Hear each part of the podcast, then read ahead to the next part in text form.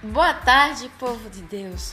Quero deixar aqui para vocês nesta tarde uma reflexão para o seu coração, é, para que você venha estar assim se animando, se levantando em força na presença do Senhor, lembrando que o nosso Deus nunca te desampara e nunca esqueceu de você.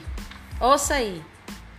Escreva tantas verdades a respeito do caráter de Deus quanto conseguir. Leia a Bíblia, faça uma lista das qualidades de Deus e guarde-as no coração.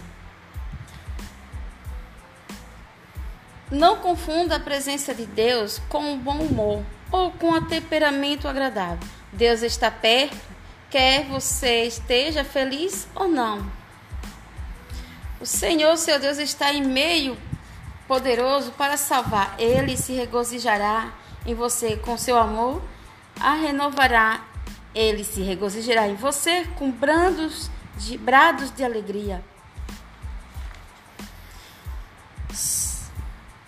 O coração do poderoso ainda obedece ao comando divino. A morte de Jesus ainda salva almas. O Espírito de Deus ainda habita os santos. O céu ainda está a algumas batidas de coração de distância. A sepultura ainda é uma morada temporária. Deus ainda é fiel. Assim como está lá em Salmo 56, versículo 3: Mas eu, quando estiver com medo, confiarei em ti. Então, meu amado irmão, minha amada irmã, confie em nosso Senhor Jesus Cristo. Ele nunca te desampara, ele nunca lhe deixará sozinho, porque nosso Deus não é um Deus que mente, ele é um Deus que fala sempre a verdade, ele nunca desampara, ele sempre é fiel.